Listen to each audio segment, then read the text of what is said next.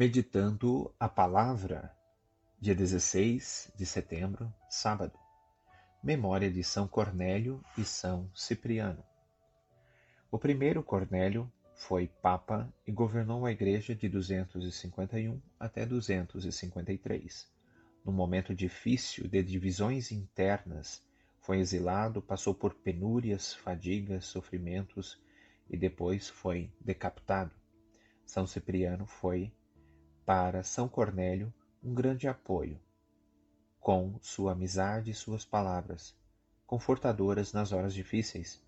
Converteu-se já adulto e durante a perseguição à igreja dedicou-se a manter viva a fé. Foi também decapitado por confessar e manter-se decidido em sua fé. E assim, na vida dos mártires, o Evangelho foi se tornando cada vez mais vivo e presente no mundo. Ninguém pode matar a verdade ou a vida que dela brota. Proclamação do Evangelho de Jesus Cristo, segundo Lucas. Naquele tempo, disse Jesus aos seus discípulos: Não existe árvore boa que dê frutos ruins, nem árvore ruim que dê frutos bons. Toda árvore é reconhecida pelos frutos. Não se colhem figos de espinheiros, nem uvas de plantas espinhosas. O homem bom tira coisas boas do bom tesouro do seu coração, mas o homem mau tira coisas má do seu mau tesouro, pois sua boca fala do que o coração está cheio. Por que me chamais Senhor, Senhor, mas não fazeis o que eu vos digo? Vou mostrar-vos com quem se parece todo aquele que vem a mim, ouve as minhas palavras e as põe em prática. É semelhante a um homem que construiu a sua casa, cavou fundo e colocou o alicerce sobre a rocha. Veio a enchente, a torrente deu contra a casa, mas não conseguiu derrubá-la, porque estava bem construída.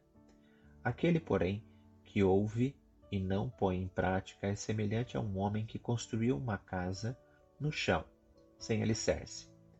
A torrente deu contra a casa, e ela imediatamente desabou, e foi grande a ruína dessa casa. Palavra da salvação. Queridas pessoas, nesse sábado, a gente pode compor o conhecimento que vai adquirindo de uma pessoa, considerando o que ela fala e faz. Como eu organizo o conhecimento de uma pessoa pela fala e pelas ações que pratica, as pessoas também vão aumentando seu conhecimento a meu respeito, pelo que falo e faço. Porque certa vez Jesus disse que a boca fala do que o coração está cheio.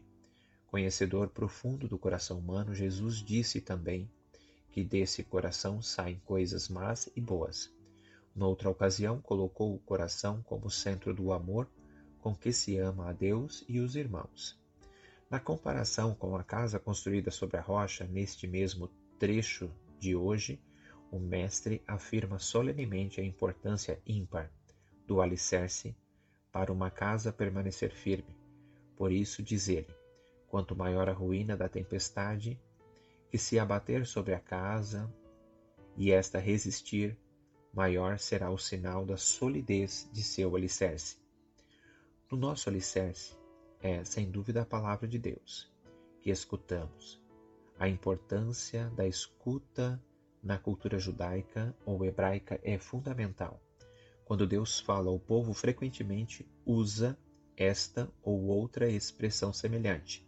Escuta Israel. Teu Deus vai falar. A escuta e depois a reflexão são o melhor componente para a gente dar solidez às convicções que alicerçam a vida cristã. Nada te perturbe, nada te amedronte, tudo passa.